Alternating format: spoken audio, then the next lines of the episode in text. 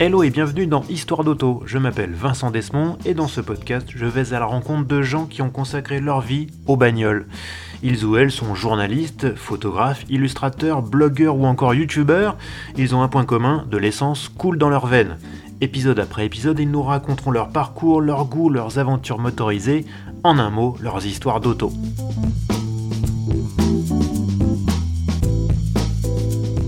Mon invité aurait pu bosser comme administrateur de réseau, mais il s'est finalement tourné vers l'auto, sa vraie passion. Il a ainsi officié plus de 16 ans à la rédaction de Caradisiac, le premier site automobile français. Il y a aiguisé sa plume et développé ses talents pour l'éco-conduite, en se spécialisant notamment dans les marathons un peu masochistes en voiture électrique sur le périphérique parisien. Depuis, il a quitté Caradisiac pour devenir rédacteur en chef du site Automobile Propre, une manière de concilier sa passion de bagnolard avec sa conscience écologique. Mais dans ce deuxième épisode, nous allons évoquer son côté sombre et notamment sa passion pour le tuning et les japonaises. Mon invité, c'est toujours Pierre Desjardins. bonjour Pierre. Salut Vincent, ça faisait longtemps. ça hein. faisait très très longtemps. Vraiment, je ne pouvais plus d'attendre, mais déjà, euh, au moins comme ça, on a satisfait la curiosité de nos auditeurs. Tout à fait qui, euh, déjà il y a 15 jours, ont su ont connu cette nouvelle page que tu ouvres, ce nouveau chapitre que tu ouvres dans ta carrière professionnelle. Tout à fait. Et encore une fois, je te félicite, monsieur le rédacteur en chef. C'est vraiment, voilà. J'arrive pas à m'éviter encore. Bah, il va falloir, hein. Bon alors donc je disais, on, a parlé beaucoup de, de Caradisiac, évidemment, c'est 16 ans de ta carrière. Maintenant, on va parler de, ce qui est un petit peu à côté. J'allais dire c'est ton côté sombre, euh, ta passion euh, pas forcément très connue de tous. Mais euh, par exemple, je crois savoir que tu as possédé une Honda Integra Type R euh, un peu spéciale. Alors euh, oui, oui, oui, j'étais propriétaire d'une Honda Integra Type R qui était très spéciale d'abord parce qu'elle était noire. ah oui, c'est pas banal. elle venait d'Allemagne. et alors que, bon, comme peut-être pas tout le monde le sait, c'est pas très français, mais euh, tous les modèles importés en France étaient blanc, intérieur rouge. Oui. la mienne était noire, intérieur rouge, intérieur noir, pardon, hmm. n'importe quoi. Euh, et là où ça différencie un petit peu plus, c'est que, euh, alors c'était pas le début de ma passion pour ce genre de choses, mais ça en a été un, on va dire une, un point culminant. Un point ah culminant, je sais pas. Ah. mais elle était modifiée dans les grandes largeurs et comme j'étais euh, grand grand fan à l'époque euh, à la fois de alors à l'époque non mais c'est là où était née cette passion pour la pour la préparation on va dire plus que le tuning parce qu'il y a une petite petite nuance quand même. Pardon excuse-moi. Non non mais après je, le tuning aussi me déplaît pas mais mais la préparation avant tout. Étant ayant été biberonné par Gran Turismo et Best Motoring Option toutes ces émissions japonaises où on parle beaucoup de préparation euh, eh bien, j'avais euh, une très grosse partie du catalogue euh, du préparateur Spoon, très connu, mais mhm. seulement des gens qui connaissent beaucoup ce genre de choses, plus quelques pièces Mugen. et c'était pas vraiment pour la performance alors, si, c'est des pièces performance, mais moi, ce qui me plaisait surtout, c'est l'amour de la belle pièce. Mhm. C'est il faut savoir que euh, une ligne d'échappement Spoon, c'est une œuvre d'art euh, parce qu'il y a une qualité de soudure, il y a une mm. qualité d'inox qui est absolument extraordinaire et euh, j'aurais pu tout à fait la suspendre dans mon salon, que ça aurait fait la même mm. chose quoi. Et, et, voilà. Alors il faut savoir que ça coûte une fortune absolue. Hein. Mm. C'était des, vraiment des, des montants absolument indécents. Euh, déjà pour l'acheter et puis après pour euh, le faire venir du Japon. Ouais, j'allais dire, ouais. surtout une ligne d'échappement, c'est un peu gros. Quoi. Exactement, oui, j'ai fait venir des lignes d'échappement du Japon, puis j'en ai pas fait venir qu'une. Euh, et oui, ça coûte une fortune en, frais de port et en douane. mais écoutez, c'est la passion. Hein, c'est une passion chez moi qui, je pense, dépasse même le stade de la passion. Hein, on est vraiment au niveau de l'obsession et de même du refuge. Euh, c'est euh, c'est un petit peu mon c'est mon truc quoi que dans, quand ça va pas trop comme euh, bon, tout le monde a des, des, moments un peu plus difficiles dans sa vie ben moi je voilà je regarde des catalogues de pièces où j'envisage même des nouvelles voitures en, en regardant d'abord quelles pièces on pourrait mettre dessus et et ça voilà ça m'occupe l'esprit et Et voilà, écoute, c'était. euh, oui. Est-ce que c'est une, une perversion? Je sais pas, mais on en est pas loin, je pense quand même. Toi, t'es du genre, euh, quand tu vas dans le resto, à regarder d'abord le dessert pour voir ce que tu vas prendre comme plat d'abord, c'est ça? Euh, oui, pourquoi pas. Oui, oui, oui. Ah, mais je te comprends, hein, c'est ce que je fais aussi. hein. Oui, voilà. euh, Ça, ça, ça- ça peut, ça peut se passer comme ça, oui. oui. Alors, cette Integra Hyper, déjà euh, impressionnante, c'était pas ton point culminant alors en, En matière de de- préparation En matière de préparation? Ah non. Fais-nous Alors, un peu. Il faut savoir, justement, l'in- l'Integra, euh, c'est un peu ce qui m'aidait à tenir. euh, Je l'avais au moment de, de ma carrière d'informaticien. Oui, quand t'étais au fond du trou là. Au fond du trou, ouais, voilà. Et euh, le fond du trou a été atteint justement à, partir du moment où j'étais contraint de la vendre parce que. Oh, c'est très personnel tout ça, mais euh, je m'étais fait larguer, j'habitais avec quelqu'un euh, et euh, je pouvais plus payer le loyer tout seul. Et comme j'avais, euh, alors on est au dé- début de la vingtaine, hein, j'étais pas raisonnable du tout, euh, et donc l'intégralité de mon salaire avait tendance à partir dans des, des futilités telles que des pièces automobiles, et pas vraiment mettre de l'argent de côté pour les coups durs. Et ben, euh, j'avais pas eu le choix, il a fallu que je la vende. Alors heureusement, j'ai pu la vendre plus cher que je l'ai achetée, et j'aurais, si je l'avais gardé avec les pièces euh, en ah non, le prix. alors, attends, ah oui. non, alors oui. la base de la préparation, c'est toujours garder les pièces d'origine, les remonter et les remonter euh, sur la voiture avant de la vendre et vendre les pièces à côté. Là, alors on gagnera jamais d'argent, on, en euh, on en perdra forcément, mais beaucoup moins que si on a la flemme et qu'on on la laisse partir comme ça. Euh, en plus, d'un point de vue légalité, ça permet aussi de, parce que toute préparation est illégale, évidemment en France, ça permet de, se- de, de- de vendre une voiture légale et Full après les pièces, tu peux les vendre, euh, ça te regarde pas ce que les gens font avec après. Mhm. Donc non, euh, je suis allé plus loin encore avec une Mazda MX-5 de première génération, une NA, un Ouais. litre 6. Euh, alors c'était, euh, il y a des, des bons sentiments à la base quand même. Euh, déjà parce que j'avais cassé le moteur, parce que j'avais acheté une voiture qui, qui était très peu chère, mais euh, et je pensais avoir fait une très bonne affaire, et en fait Ouais. non, c'est parce que euh, visiblement la, la notion de vidange pour le précédent propriétaire était un concept assez étranger, euh, et, euh, Ah et moi, moi, j'avais beau faire mes vidanges, je pense que le, le miel qui était au fond du carter, eh ben, ma- mon huile toute neuve, elle glissait dessus, et euh, voilà, et j'ai fini par serrer le moteur, alors d'une, en plus d'un rassemblement de Mazda MX-5, c'était, euh, il a pété sur l'autoroute euh, Ah ouais. de, de façon très spectaculaire. J'ai carrément un, ouais, j'ai un, un piston qui est sorti. Vraiment, il y avait rien à, rien à garder sur Ah ce- ouais. voilà. Et euh, donc, j'allais pas quand même laisser cette pauvre voiture comme ça.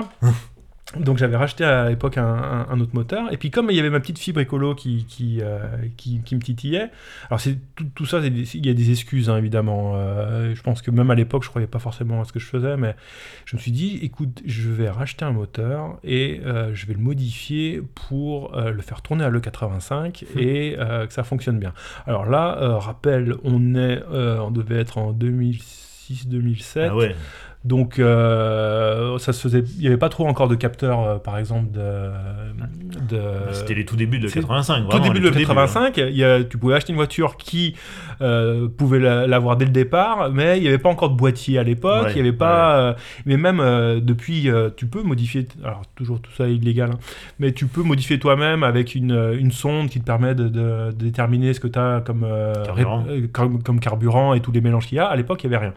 Euh, et donc, euh, j'ai. euh, donc, mon objectif, c'est donc de rouler à, à l'E85, donc, parce que c'est considéré comme un carburant qui est moins, moins polluant, on va dire. Mhm. Mais qui a aussi des, qui a des. des, euh, disons, une- une- des capacités supplémentaires en matière de performance. Mhm. Et euh, je voulais euh, en tirer profit, quoi. Donc, euh, j'avais fait une. C'était une très grosse prépa. donc, c'était. Alors, tout ça, je, je le rappelle encore, tout ça est illégal. Si vous le faites, c'est pour rouler sur circuit, évidemment. Ce, ce que je faisais. Bien sûr. Évidemment. bien sûr. Donc, mon litre 6 eh bien, euh, faisait un litre 7 au final, avec des pistons euh, haute compression forgés. Euh, avec, euh, il y avait, euh, donc tout ça c'était, en fait il était, il y avait des gros injecteurs, il y avait, la culasse était modifiée avec des, des ressorts de soupape pour euh, qu'ils puissent tourner plus vite et parce que voilà le, but c'était de faire une préparation atmosphérique et de, tirer profit de l'indice d'octane supérieur de, de l'E85 et, et ça m'a permis aussi alors bon je vous passe les détails de une autre ligne d'échappement qui est venue du Japon, euh, HKS cette fois-ci, euh, extraordinaire qualité encore une fois. Ça t'a euh, coûté 10 fois le prix de la voiture, quoi. Ah oui, ah oui, oui, non, j'étais à plus de deux fois le prix de la voiture. Que, bon, pour rappel, je l'avais payé très peu cher et parce que c'était une, Une voiture- merguez. une merguez, euh, qui avait juste comme qualité de pas être rouillée, ce qui est déjà, Ouais, ce qui est déjà pas mal, ce qui est déjà une- pas mal. Une, une nana, c'est bien déjà. Exactement. euh, et euh, voilà, bon, là, je, pas, oui, il y avait des jambes forgées, il y avait tout. Enfin, j'ai des, des suspensions de c'était des, des suspensions de voitures de course, je me rappelle des Baby Club où, euh, que j'avais fait euh, régler chez un, un spécialiste euh, Eurofac à, à Chelles, Ouais. où le mec m'avait dit bon, je vous les montre, mais par contre, ça, vous pouvez pas rouler avec ça sur la route parce que c'était euh, c'était vraiment des, euh, des suspensions extrêmement fermes. Bon, et donc j'ai évidemment écouté ses conseils, j'ai jamais roulé Bien sur la sûr, route bien avec. sûr. Euh, et euh, j'avais fait la gestion moi-même. J'avais, j'avais, euh, c'était une gestion électronique qui était plug and play, donc qui remplaçait totalement le, le boîtier d'origine, et puis qui avait une, une, une map, une cartographie adaptée au moteur. Mais après, je l'avais modifié moi-même et j'avais découvert. C'était, une, je trouvais ça rigolo à faire. Et, euh, et voilà. Et euh, est-ce que ça a fonctionné au final? Euh, Pas trop, parce que euh, mes, visiblement mes, mes qualités de, de mécanicien préparateur sont euh, relativement limitées. On peut pas t'en Et vouloir. euh, hein. j'avais un moteur qui bouffait beaucoup d'huile euh, et finalement il a fallu que je remette des sous dedans. Alors je pense qu'au final à la réflexion je pensais qu'il y avait j'aurais je sais pas, j'aurais peut-être pu. euh, C'était un détail, mais enfin bon, écoute, c'est trop tard de toute façon. Euh, donc il a jamais connu le 85 au final, Ah. ce moteur. Euh, et puis il y a un moment où j'ai dit, non, mais ça, ça me coûte trop cher. Et, euh, et je l'ai revendu tel quel. à- à- J'ai enlevé les, certaines pièces que je pouvais vendre à côté, comme les jantes, j'avais des sièges. Extra, enfin, bon, bref, encore des trucs venus du Japon, mais oh, une fortune, c'est indécent, c'est indécent. et j'en ai honte aujourd'hui hein, d'avoir mis autant d'argent que ça. Euh, et, euh, et je l'ai vendu euh, euh, pas roulante, telle qu'elle, avec le moteur dedans. Et j'ai eu des nouvelles de cette voiture il n'y a pas si longtemps. Elle est encore Elle, en a- vie. elle appartient toujours. elle- je crois qu'elle a changé de main plusieurs fois. Elle roule toujours pas. Mais le moteur est toujours là. Alors je pense qu'au bout de 15 ans sans tourner, ça, doit pas, ça doit être un petit peu moche dedans. Mais, euh, mais c'est bon, c'est c'est le problème d'un autre maintenant. Voilà, donc là, c'est. Voilà, mais après. euh, C'est une drôle d'apogée quand même. hein, Oui, euh, oui, que oui. c'est- quand même un peu déceptif. hein. Tout à fait. Après, j'étais plus. euh, Moi, je peux pas avoir de voiture d'origine, en fait. C'est ça. Ouais. Et depuis le début. Alors, j'ai parlé des deux extrêmes. Mes autres voitures l'ont été beaucoup moins. Euh, Mais euh, il me faut au moins euh, des suspensions, une ligne d'échappement et des jantes. Euh, des On va y jantes. revenir. Ouais On va y revenir aux des gens. jantes. Il, faut- il faut, euh, il faut ça, écoute, euh, parce que, euh, parce que j'aime bien, tout simplement. Je trouve que ça. C'est pas une volonté d'être différent, c'est juste ça me plaît. Ça me plaît, je trouve que c'est plus joli une voiture qui est plus basse. euh, des jantes qui sont. Euh, avec un, un- un diamètre adapté à la ligne générale, euh, ça me plaît. euh, et puis, un petit, une petite échappement pour faire un petit peu de bruit. ça- après, bon, ça ça ça m'a un peu plus passé maintenant. Mais euh, écoute, je me vois, j'ai jamais pu, j'ai jamais eu une voiture d'origine et j'aurai jamais une voiture d'origine, ça c'est certain. Euh, on, on parle de ta dernière acquisition? Oui, on peut, j'en suis très fier. Alors, c'est donc, je précise pour ceux qui ne le connaîtraient pas, c'est une Nissan Cube. Tout à fait, Nissan Cube Z12 de 2011. Voilà. Et, et alors, j'ai j'ai une question de, de Toms. Pourquoi la Cube et pas une voiture électrique?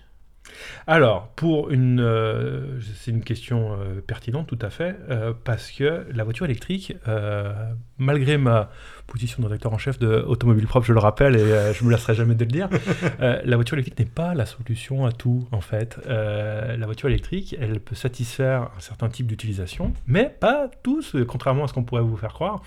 Par exemple, si vous faites, eh ben, au hasard, 3000 km par an, euh, avec une voiture qui a 10 ans, euh, vous ne serez sûrement pas plus écolo, euh, ni vous y gagnerez financièrement à la, la, la revendre à, à vil prix et à vous racheter une voiture électrique 100% neuve. Pourquoi? Ben Parce que, comme chacun sait, ou non, peut-être pas chacun sait justement, euh, une voiture électrique c'est euh, plus polluant à produire qu'une voiture thermique équivalente. Et pour que eh bien, cette tendance s'inverse, il faut rouler avec une voiture électrique. Alors, euh, combien de kilomètres? Ça dépend du modèle. Ouais. Mais euh, il faut en faire quelques-uns quand même. Mm. Et quand on fait que 3000 km par an, on va jamais rentabiliser écologiquement Mm. euh, l'utilisation de la voiture électrique. Donc autant prendre euh, une petite essence, euh, comme je l'ai fait euh, pour moi, et, et, ça ira très bien. Je le sais d'autant plus, alors on reviendra, il faut qu'on parle un peu plus de Nissan Cube, hein. je le sais d'autant plus que j'ai fait une erreur précédemment. Avant la Nissan Cube, j'avais une Honda Jazz hybride, avec laquelle je faisais pas plus de kilomètres, et c'était pas un bon choix. pourquoi? Pas parce que c'est pas une bonne voiture, c'est une excellente voiture, je le conseille à tout le monde si vous faites 10 000, 12 000, 14 000 km par an. Si vous en faites que 3 000 comme moi, eh ben, euh, une voiture hybride, ça n'aime pas du tout ça. Euh, pourquoi? Parce que ça a une toute petite batterie d'accessoires, euh, plus petite qu'une voiture thermique normale. Et, c'est le cas de la Jazz hybride, c'est aussi le cas des Prius. et vous n'utilisez pas une Jazz hybride pendant 15 jours, elle ne démarre pas. Hmm. Euh, et quand vous faites 3000 km par an, vous n'utilisez sûrement pas euh, aussi souvent que ça, et vous finissez par devoir recharger votre batterie d'accessoires, étonnamment, euh, très souvent, et du coup en plus à, l'abîmer à chaque fois. Et du coup, j'avais une voiture qui n'était pas adaptée à mon utilisation. Mmh. Et, c'est pour ça que je l'ai revendue et que je me suis dit, bah, je vais prendre une, ma petite Nissan Cube avec un moteur thermique conventionnel, quand même critère 1 euh, parce que le critère 1 faisait partie de mes critères bah euh, obligatoires. Euh, et alors le choix, ça a été rapide, c'est quelle voiture justement, en partant de ce principe. Le premier critère, c'était qu'elle soit critère 1. Quelle voiture critère 1 me plaisait? Eh ben, ça a été très, très vite très restreint. et avec mes goûts d'aujourd'hui, j'entends parce que euh, moi, pour une voiture du quotidien, euh, les performances, je m'en fous complètement. Ça mmh. Euh, ça m'intéresse pas. je veux une voiture qui me fasse marrer par son côté décalé, son côté étonnant. et une voiture qu'on voit pas à tous les coins de rue, ça me plaît aussi beaucoup. une voiture étrange, une voiture et en plus une voiture mal aimée, c'est encore mieux. Mmh. Euh, j'ai l'impression de recueillir un petit, un petit chien. un petit bulldog. Un petit bulldog, voilà, que, dont personne ne veut euh, à, la SPA. Et, euh, et, voilà, écoutez, et ça fait, bah, ça fait un an depuis quelques jours que je l'ai. Et à chaque fois que j'ouvre euh, mon garage, je la vois et, euh, j'ai le sourire, j'ai la banane. Alors c'est atroce à conduire, c'est pas agréable à conduire. C'est une micra dessous. Le moteur est tout, ce qui est le plus normal. La tenue de route, est, enfin voilà, c'est pas, c'est pas rigoureux. Pour un sou, rien du tout. Mais j'en ai rien à faire en fait. C'est pas pour ça que je l'ai acheté. C'est euh, ça tronche quoi. Ça me plaît. Alors, elle est en boîte manuelle Oui, moi là-bas, je cherchais une CVT. Ouais, parce que j'ai envie de dire, le, le, le, trip complet, c'est la CVT. C'est la CVT, ouais, ouais. Il faut savoir que c'est difficile de trouver une. Alors, ils s'en est pas vendu, vendu beaucoup, hein, euh, un peu plus de 3000 en France euh, euh, à l'époque, en 3 ans de, de commercialisation, donc c'est quasi rien. En plus, euh, j'ai pas les, les, euh, les, chiffres, mais je pense que euh, bien plus de la moitié, si ce n'est les deux tiers, ont été vendus avec le second moteur qui était le DCI 110. et en plus, donc du coup, moi à la base, je voulais essence CVT, hmm. très rare. Et c'est recherché. Le peu qu'il y a, euh, croyez-le ou non, c'est très recherché. Euh, euh, j'en ai, raté plusieurs qui. Les codes flambent alors, Pas les, les codes flambes, c'est peut-être tu, y vas un petit peu fort. Mais en tout cas, moi je me rappelle qu'il y avait une annonce qui était passée, une annonce sans photo, qui était passée un soir à 17h. J'ai appelé à 20h. Euh, le petit vieux qui m'a répondu a dit euh, écoutez, euh, il y a demain matin, il y a un mec qui passe, je vous tiens au courant. Et cette personne l'a acheté. et donc elle est restée, enfin, en quelques heures, cette voiture avait disparu. du coup, à force d'attendre, bon, je cherchais en France et puis j'ai commencé à me dire bon, il ben, faut écarter un petit peu. je vais la regarder en Allemagne. Hmm. Et, et c'est là que je l'ai vue. Je l'ai vu dans une petite concession euh, Renault Dacia euh, allemande, euh, pas très loin de la. Alors attends, c'était pas très loin de Francfort. Et c'est sa couleur déjà qui m'a attiré, bleu outre-mer. parce qu'on n'en voyait pas. Alors, elle était essence en plus. Bon, boîte mécanique. J'aurais bien aimé un intérieur marron. Il y a un intérieur un peu marron, velours, chocolat qui, qui, est très bien, mais ça va avec la couleur extérieure, donc c'est pas possible. Et, euh, et euh, voilà, euh, elle, je l'ai vue, elle m'a vu, nous nous sommes vus. Nous nous le coup de foudre. Le coup de foudre. Et, et je suis allé la chercher. Et, et voilà. Et t'as fait des petites bricoles dessus depuis? Légère. Légère. euh, Oui, par rapport à ce que t'as fait sur oui, MX5, voilà, c'est oui, rien. oui, oui. C'est du cosmétique pur. Écoute, euh, oui, j'ai fait, le, j'ai fait le basique euh, suspension. J'étais parti au début, je voulais juste mettre des ressorts courts, mais. Euh, mais euh, au final, euh, j'ai mis des combinés filetés qui me permettent de régler à la fois la hauteur et la fermeté, donc de façon indépendante. Donc, ce qui permettait de la rabaisser juste ce que je voulais, tout en gardant quand même une souplesse pour supportable au quotidien. Et puis, j'ai acheté quelques, quelques jeux de jantes. Euh, quelques-uns. Ouais. Voilà. Alors, il faut savoir que la- le premier jeu de je, l'avais- je les avais achetés avant d'acheter la voiture. Ah. Voilà. Erreur. Non. Non Pourquoi une erreur Bah, je sais pas. Non, non, pas du tout. Non, non. euh, Je, je voulais cette voiture-là, donc euh, et j'ai vu passer des gens. Je me dis ah bah faut que je les achète parce que j'avais de toute façon je voulais acheter une Nissan Cube. Donc euh, voilà. Alors, j'ai une question de demande d'avocat. Euh, t'as une Jazz, donc, une Cube. Alors, t'as une passion pour les mini-spaces. euh, Qu'est-ce qui t'intéresse dans ces modèles-là? Bah, moi, j'aime bien le rapport habitabilité-encombrement de ces voitures. Ouais. Euh, je... Écoute, c'est, ça, ça a la taille d'une grosse cité, d'une polyvalente, on va dire, à la taille d'une 208. Mais euh, t'as, euh, la Jazz, elle est extraordinaire pour... elle a les euh, Magic Seats à l'arrière, c'est-à-dire la- l'assise des sièges qui qui se. Mhm. Euh, du coup, on peut mettre, on peut déménager avec cette voiture qui, qui, euh, qui fait moins de 4 mètres. On peut mettre vraiment énormément de choses dedans. Euh, Il y a plein de petites, solu- petites solu- euh, des petites solutions euh, de, de rangement très malines à l'intérieur. Et je trouvais ça, je trouvais ça vraiment très pratique et très chouette. Alors la, la Cube aussi, elle est un peu moins que la, un petit peu moins que la, la Jazz, mais elle a quand même une banquette arrière coulissante. Il y a beaucoup d'espace à l'intérieur. Vraiment, tu- je pense que n'importe Bah, quel c'est un cube. Hein, oui, oui, mais t'as as vraiment une, une- une, hauteur sous plafond. tu pourrais n'importe quel basketteur s'y sentirait très à l'aise. Euh, et, euh, et voilà, écoute, euh, voilà, c'est pratique. Alors c'est pas très, ça respire pas la passion ce- cette réponse, mais euh, je trouve ça très pratique. Et puis euh, il y a un côté aussi, euh, c'est pas un SUV aussi, Ouais. Et un petit côté mal aimé qui, me- qui me plaît bien et que donc que j'embrasse avec avec plaisir. Bulldog, quoi. Bulldog ou Bulldog avec lunettes de soleil exactement. Alors, j'ai encore une question du stagiaire de United qui n'a toujours pas trouvé de travail depuis la, la C'est dernière bien fois. triste. Euh, vu ton intérêt tout particulier pour le Made in Japan, as-tu envie de tenter l'aventure au Japon un peu comme, euh, comme Georges l'a fait D'ailleurs, pour ceux qui n'auraient pas écouté, c'est l'épisode 38, un jour on s'y renvoie. Tenter l'aventure quoi d'aller y habiter et vivre là-bas? Juste, euh, je pense, de faire un road trip. Un road trip. euh, alors moi j'ai eu l'occasion d'y aller pour pour le salon de Tokyo de juste avant Covid.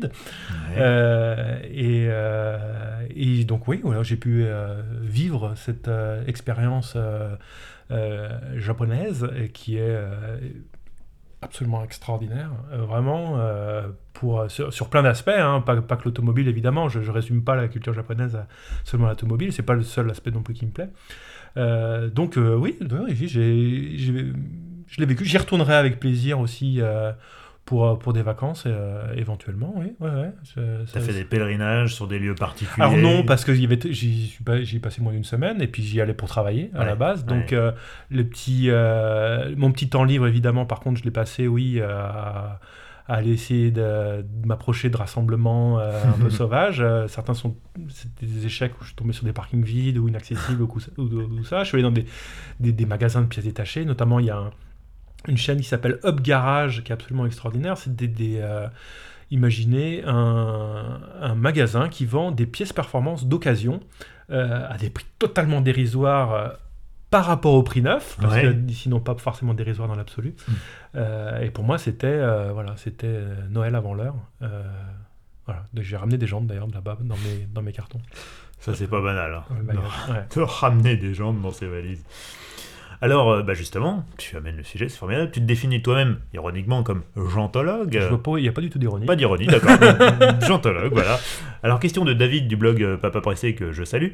D'où te vient cette passion pour les jantes? Bah, surtout que je comprends pas pourquoi il n'y a pas plus de personnes passionnées par des jantes. Pourquoi? Parce que on n'a pas beaucoup de latitude pour personnaliser sa voiture en France. Euh, pour des raisons qui peuvent être globalement valables. Euh, de façon euh, esthétique ou de façon même performance. Sauf les jantes. À partir du moment où tu respectes des, les dimensions évidentes et tu as des pneus adaptés dessus surtout, tu as le droit. Donc tu peux euh, à la fois améliorer tes performances en prenant des modèles par exemple euh, plus légers, mmh. hein, parce que je rappelle que ce sont des masses euh, non suspendues et que un kilo gagné sur une jante, et eh ben c'est 5 kilos on dit de, masse totale enlevée quoi. Mmh. il n'y a pas eu performance, donc il y a, un, progrès à faire. Et mais surtout, d'un point de vue esthétique, je trouve que une, une, jolie jante peut euh, à la fois moderniser une voiture, changer son style, lui donner un côté plus sportif ou un côté plus euh, euh, raffiné. on peut mettre en général, il y a plusieurs dimensions de jantes qui sont homologuées, donc on peut changer de style comme ça.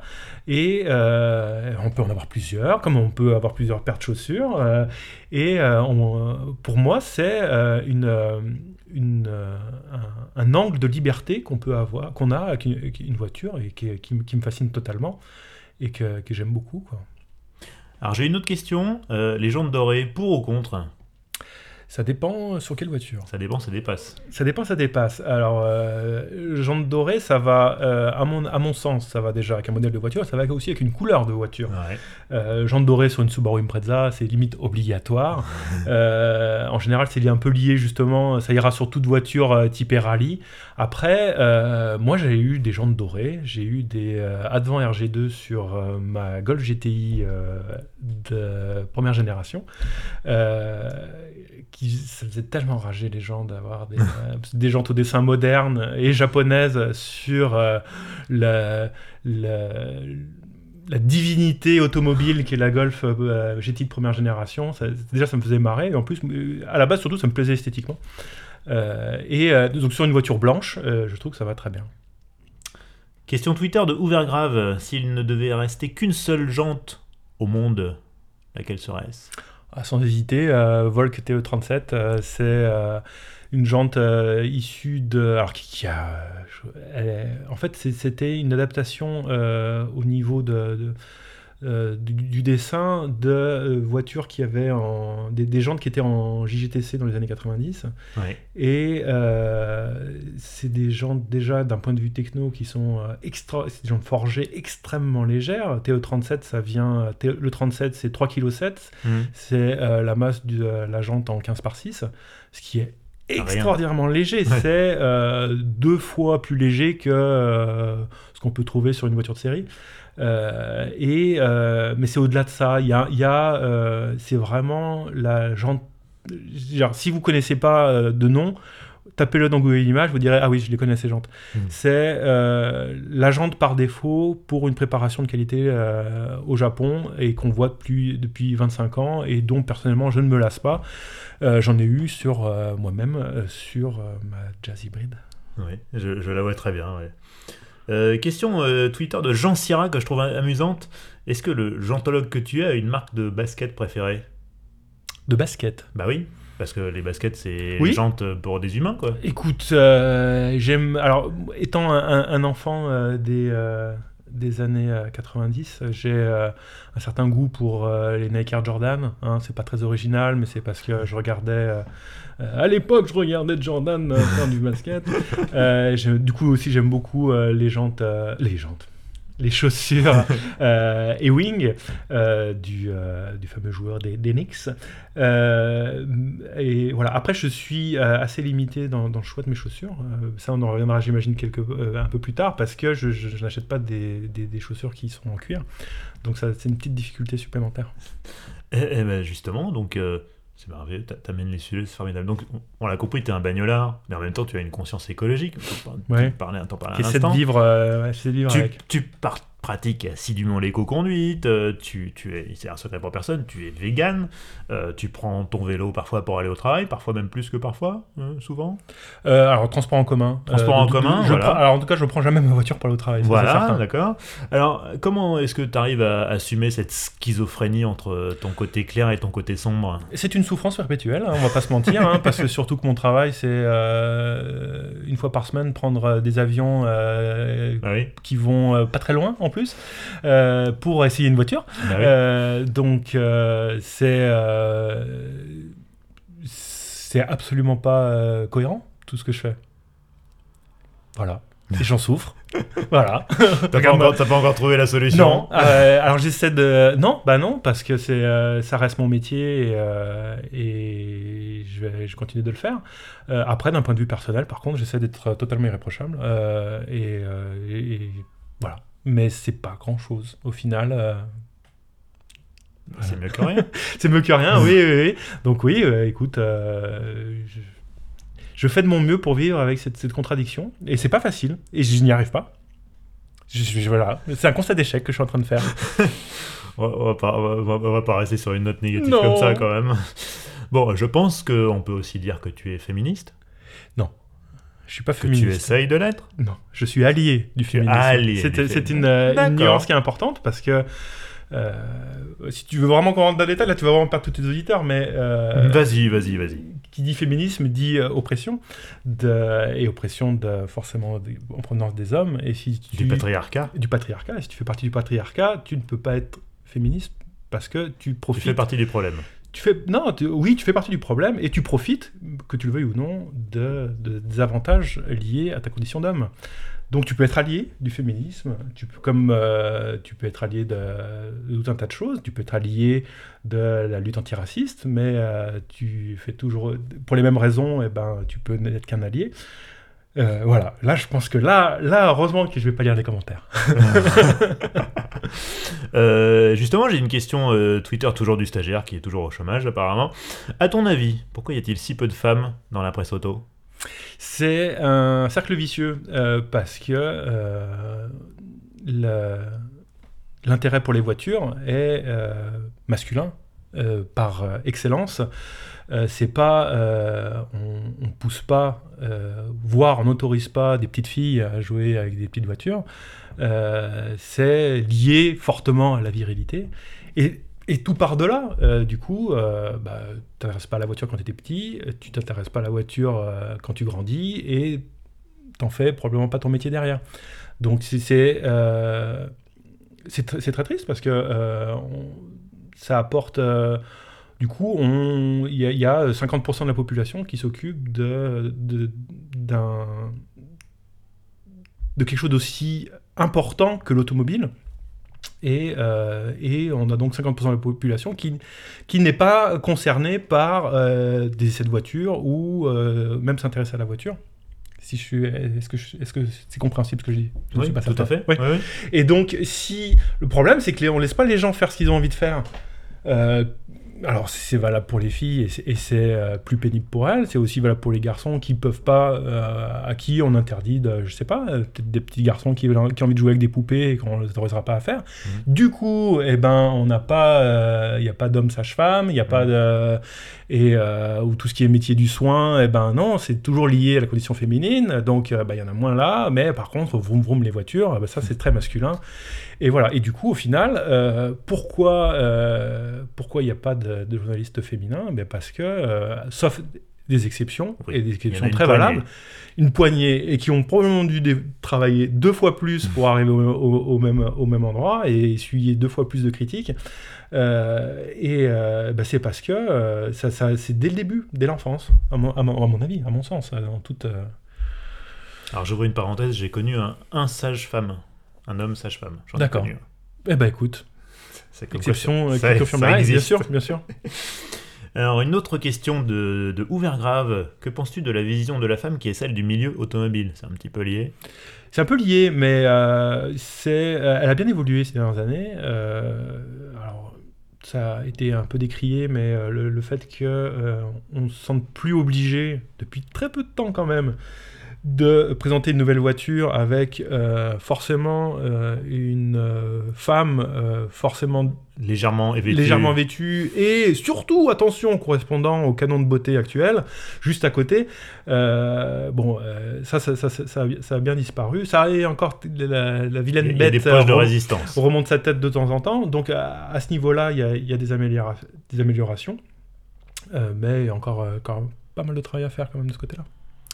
J'ai vu un communiqué il y a pas longtemps de, je crois que c'était Stellantis qui euh, disait vouloir recruter quelque chose comme euh, 30 ou 40% de femmes au niveau du management Ouais. d'ici 2030. Quoi. Donc les choses, les choses bougent hein, quand même. Oui, après ça reste dans le management, c'est pas dans le développement des voitures par exemple, tu vois. Il y a toujours une, euh, Euh, ouais, je sais une pas, notion c'est d'a- c'est vrai que c'est Alors, une bonne question. C'est un progrès, mais on est toujours dans euh, l'accompagnement, dans la gestion douce, tu vois, et pas dans, euh, bah, je sais pas, euh, développer un moteur, une nouvelle voiture, des trucs comme ça. Et, euh, et je suis sûr pourtant euh, que, euh, eh ben, on, on à ce moment-là, il y aurait, il y a une, euh, je, je, nie pas les différences quand même entre les sexes, il y aurait une approche différente et qui serait forcément euh, bénéfique pour le, produit final. J'ai l'impression que dans les pays anglo-saxons, on- il y a plus ce mouvement de, aujourd'hui de pousser les jeunes filles, les jeunes femmes vers des, des métiers scientifiques, techniques, technologiques. J'ai l'impression que c'est ça se fait plus dans les pays anglo-saxons que, que pour l'instant chez nous. Ouais, alors peut-être que nous, on est toujours un peu euh, très encore latin et euh, un peu, euh, Un peu macho, macho sur les bords. et ça, ça reste un peu, mais on peut pas nier qu'effectivement il y a des progrès. ouais. Chemin à parcourir, mais des progrès qu'il faut quand même souligner. Bon, on arrive aux questions rituelles, aux quatre questions qui concluent traditionnellement ce podcast. Déjà, Bah oui. on parle pas de road trip alors, c'est ça que tu veux me dire Ah, bah, Il y, a- il y a- il y a une question road trip dedans, hein, donc on va, on, va, on va y venir forcément. Ah. Bon, déjà, tu l'as laissé entendre, tu fréquentes assidûment les sites d'annonces. Tellement. Quelle est ta dernière recherche? Alors, attends. pour, pour vous dire, là, je, je, je- vous voyez pas parce que c'est pas. Il a failli s'étouffer, hein, je précise, je fais des Oui, oui, la dernière a recherche. failli s'étouffer.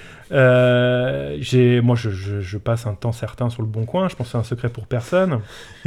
Euh, des alertes, j'en ai euh, sur des mots clés ou des modèles. J'en ai.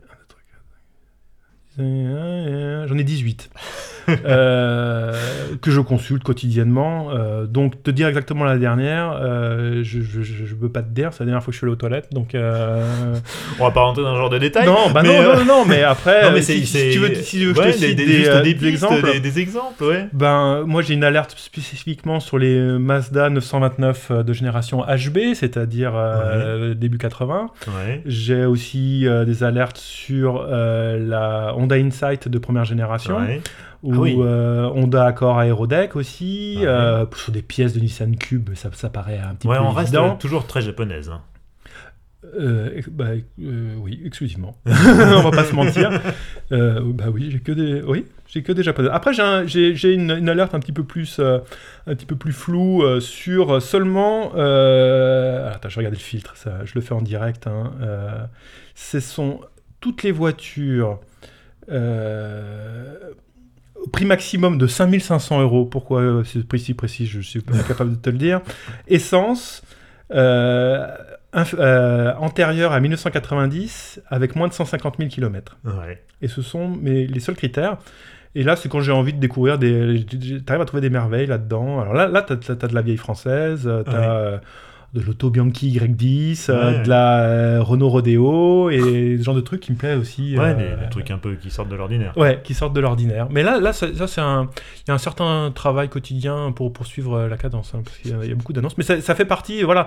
Moi, je passe pas mal de temps dans les transports en commun, et là, hop, c'est nickel pour ça. Hop, je regarde deux trois annonces, je passe à autre chose, j'en sauvegarde certaines, je dis ah tiens, je vais la partager sur Twitter, et, et puis voilà. Alors, tu voulais parler de road trip? Ouais. Quel est ton meilleur souvenir de road trip? Alors le road trip, euh, c'est pour moi euh, un, c'est c'est vraiment quelque chose qui remonte à l'enfance. J'en ai, j'en ai fait énormément et c'est lié au plaisir de l'automobile. C'est euh, donc moi mon mon père travaillait, était euh, travailleur expatrié pour France Télécom, donc on a fait plein de pays différents et des road trips. J'en ai fait. euh, J'ai traversé le désert du Sinaï en Peugeot 504 pour aller jusqu'à la mer Rouge, Ah depuis ouais. Amman en Jordanie par exemple. Et j'en ai, j'avais, euh, j'avais 5 ans, mais je, je me rappelle, Ouais, j'ai une vision assez précise de ça.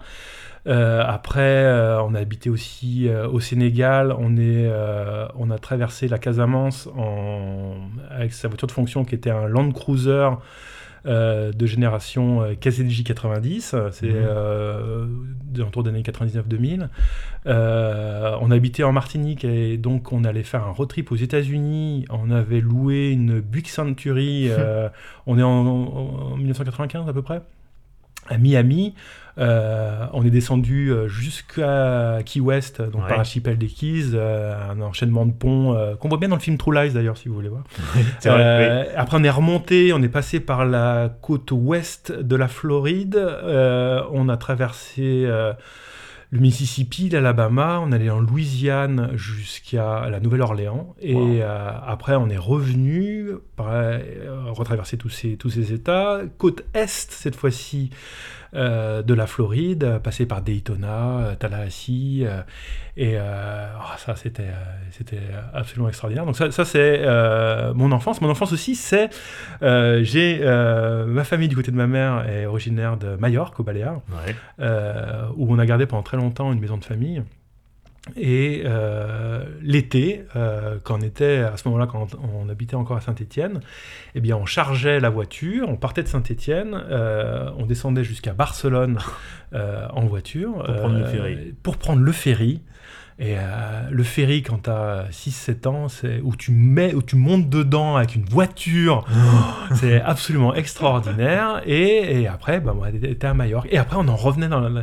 Et donc voilà, c'était des road trips qui ont vraiment rythmé mon enfance. Et euh, voilà, des moments privilégiés avec, euh, avec ma famille, ou euh, qui donnent lieu à des... Alors non seulement on voit des paysages extraordinaires, mais aussi on a des discussions particulières, parce que ça, ça crée une ambiance particulière d'être dans un habitacle d'une Mhm. voiture. On écoute des musiques, euh, on écoute la radio, on écoute des radios locales, on écoute... Et c'est une approche... Le road trip est une approche, à mon avis... du tourisme qui est, qui, est, qui est vraiment bien. Et puis après, j'en ai fait par mon travail. Mhm. Euh, et euh, on avait euh, toujours, dans, rappelez-vous, c'était il y a très très longtemps dans cette période pré-Covid où on pouvait voyager. on faisait des, des road trips de la rédaction. On est allé jusqu'en Roumanie avec des Dacia. Euh, et présenté comme ça, ça fait pas envie, mais c'était c'était absolument génial. Euh, Qu'est-ce qu'on a fait d'autre? On est allé. euh, on a fait l'Italie avec euh, des Alfa Romeo et des Fiat. Euh, moi, je l'ai fait en 4C. euh, J'ai mis Mhm. des mois à m'en remettre derrière physiquement. C'était génial aussi. On est allé en Suède avec des Volvo. et, et voilà. Puis après, il y a aussi mon petit road trip en, en Caterham 7 parce que. Un, un road trip euh, de, de 500 km en Caterham, ça vaut euh, Ouais. 3000 km en Volvo, par exemple Oui. euh, et qui était aussi euh, extraordinaire. euh, voilà. Donc moi, le, le road trip, c'est vraiment quelque chose qui, qui- qui me plaît beaucoup, qui me renvoie dans l'enfance et que j'ai envie de continuer de faire euh, tout le temps. Et, euh, et même euh, en électrique, hein, comme euh, on a pu le faire. On allait Ouais. en La- en Laponie euh, avec euh, une RS Citroën GT. Ton garage idéal, sans limite de budget, un droit à 4 voitures, et pour toi, il y a une difficulté supplémentaire, c'est que tu dois choisir un jeu de jantes qui va bien. Alors, euh, comme je suis quelqu'un de très peu spontané et que je rigole pas avec ces choses-là, Tu as, tu as réfléchi pendant 3 mois, et je l'ai préparé. Euh, alors les jantes, euh, il, je- sort, il sort son téléphone, Ouais, il ouais, consulte ses notes. Voilà. Alors les, jantes, je vais improviser, mais ça va pas être un Ça va problème. venir tout seul. Euh, alors forcément, garage idéal, moi ça peut pas être des voitures d'origine. Ouais. Hein, on n'est On l'a pas euh, même euh, au niveau des jantes. Donc de toute façon, ça commence avec. euh, c'est un projet que j'ai. On, on fera probablement un jour avec Georges Champommier. On, on unira nos finances Ouais. et, euh, et ses compétences en mécanique. Euh, et moi, je le regarderai faire. Euh, Volkswagen XL1. euh, Mais euh, on, on enlève le- l'erreur de Le moteur TDI, et on remplace par un moteur de Yup euh, avec sa batterie. Euh, Ouais. sera parfaitement suffisant. Compact, léger, ouais. Voilà, dessus tu vas mettre euh, des BBS RG japonaises, parce qu'il y, a un- il y a un catalogue particulier euh, BBS au Japon et qui est vendu nulle part ailleurs. Pourquoi je ne sais pas. On a perdu la moitié des gens déjà. Mais des, DBBS forgés et de, de petites, en fait, avec des petits diamètres et des petites largeurs. Euh, mais tu me mets dessus euh, pour, pour pimenter un petit peu une, une turbofan, tu sais, un, un enjoliveur euh, dessus, façon aéro. Porsche 935 Ouais, d'accord. juste à l'avant, mais c'est plus pour le style. En deuxième, moi, je, je, je, je reprends, je, je vais racheter ma MX-5 ENA et je la termine. Euh, en payant quelqu'un pour le faire à ma place et, euh, en améliorant. Et, elle tourne vraiment à l'E85 en lui mettant quatre papillons. Vraiment que j'aille au, bout de mon projet parce que ça reste quelque chose quand même. Sur alimentation, histoire de ah, profiter à fond de 85. Non, non, reste en atmosphérique. La, la pureté de l'atmosphérique, l'absence de coupe de l'atmosphérique. ouais, mais sur les 5 c'est pas un problème. Non, c'est pas un problème. Mais voilà, mais je veux quand même une admission à quatre papillons pour le bruit et pour la réactivité. Et les jantes euh... Sur ta MX5 Écoute, là, il, faut. De toute façon, je vais tout de suite mettre le joker des Volt TE37 euh, forgé qui rentre très bien avec. Ensuite, euh, comme euh, il me faut forcément quelque chose de japonais obscur, euh, on va aller sur une Enos Cosmo euh, de génération JC. Donc c'est, euh, pour si vous savez probablement pas ce que c'est, ça vous intéresse pas, mais c'est un gros coupé des années, on est au début des années 90, qui avait la particularité, alors déjà esthétiquement, c'est pas, c'est pas l'esthétique qui va, c'est, on est dans le biodesign, donc c'est très rond, c'est rien de vraiment particulier. C'est un intérieur extraordinaire avec une planche de bord qui est très enveloppante, qui fait vraiment cocon pour le coup, donc ça, pour des road trips ça va être, ça va être vachement bien mais surtout sous le capot il y a un 20B, c'est-à-dire un, rotatif à trois rotors mhm. euh, biturbo, euh, et euh, qui est une curiosité mécanique absolument extraordinaire, et c'est la, la, seule, à ma connaissance, c'est la seule voiture de série à avoir été équipée d'un moteur tri-rotor. Voilà, une voiture de série. et J'irai pas de disputer là-dessus. pas discuter, ok, très bien. Et les jantes, alors, il y aurait un petit traitement un peu, un peu VIP, comme on dit, c'est-à-dire euh, un, peu, un peu plus luxe raffiné. Euh, donc elle serait euh, forcément sur suspension pneumatique. Et en jante, tu vas mettre des work L1, trois parties. Ça fera chromé. Ça fera, ça fera bien l'affaire. alors attendez, combien? 1, 2, 3. T'en auras une encore. Encore une? Ouais. écoute, Nissan, euh, je reprends, je garde ma cube, euh, mais j'en fais un truc stupide. Euh, moteur transmission de, de Sunny GTIR pour ah rester dans la famille. et ouais, et puis ouais, voilà, vraiment pour déjà t'as as une ligne chelou, mais en plus si je trouve que ça a un goût supplémentaire à, avoiner correctement. Et, et, en jante, tu Qu'est-ce qu'on peut mettre là-dessus euh, Qu'est-ce qu'on peut mettre dessus? On va mettre. Ah tiens, on va mettre des, euh, des jantes qui ont un, très joli nom, c'est des Desmond euh, Rega Master. c'est des jantes. Alors c'est très. Alors là, j'ai un sourire, vous pouvez l'entendre, je pense. C'est des jantes extrêmement étranges. Pourquoi? Parce que elles sont russes. Euh, on les connaît sous le nom de Spoon SW388. Euh, c'est la, c'était des, euh, les, jantes à, 5 branches noires qu'on voyait sur toutes les productions Spoon au début des années 2000. Mais c'était des jantes russes à l'époque. Mais moi, je préfère avoir l'original. voilà, donc c'est des jantes forgées, introuvables, probablement extrêmement fragiles. Mais enfin, enfin, peu importe, on est sur un garage de rêve, on est d'accord. Hein. Quand est-ce que tu crées un, dictionnaire de la jante? Euh, Écoute, j'ai pas. Je vois clair quand même dans le truc. Je pense que je, suis bien trop investi là-dedans et qu'il n'y aura pas grand monde qui va me suivre. et euh, à un moment, quand tu t'investis dans quelque chose, tu as envie d'être lu. Et, si c'est trois personnes dans le monde, et, euh, c'est peut-être pas, peut pas obligé. quoi. Ben voilà, si jamais vous voulez que, que Pierre écrive un dictionnaire de la jante, et eh ben envoyez un mail, laissez des messages sur les réseaux sociaux, hein, histoire d'auto à gmail.com et, et je me ferai, je me ferai fort d'essayer de, le convaincre. Hein. Bon, il reste une question? Oui, si, tu devais, si tu devais conduire qu'une seule voiture jusqu'à la fin de tes jours, qu'est-ce que ça serait? Euh... Je sais pas pourquoi celle-là. celle-là, t'avais pas euh, réfléchi. Écoute, il y a quand même une. Euh, bah, alors, en, fait, c'est une voiture que j'ai pas mis dans les quatre. Et, euh, et c'est pas une japonaise. Euh, et c'est très classique par contre. Euh, donc euh, c'est une Porsche 964. Ouais. c'est, j'ai eu l'occasion d'en conduire une sur circuit et un peu le même effet que la, que la Mégane RS. Il y a une, une communion totale. C'était une version Carrera 2, hein, totalement de base, mmh, mmh. donc avec une puissance qu'on peut qualifier de modeste aujourd'hui. Hein, je crois que c'est 250, 260 chevaux. Ouais, dans ces eaux-là. bon, tout de même dans un, porte-à-faux arrière, donc ça, ça, se respecte. Hein. Euh, mais je trouvais que euh, voilà, tu as, une direction qui est absolument extraordinaire, un changement de vitesse qui est extraordinaire, un moteur qui répond, un bruit, une ligne. Euh, voilà, ça serait une 964.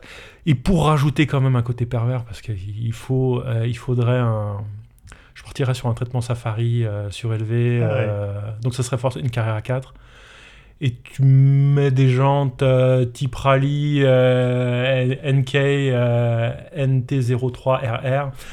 c'est des jantes avec un. Bah, j'imagine les gens en train de se précipiter sur Google pour taper la référence. Une jante avec une sorte de deuxième cercle à l'intérieur qui, qui, fait très rallye.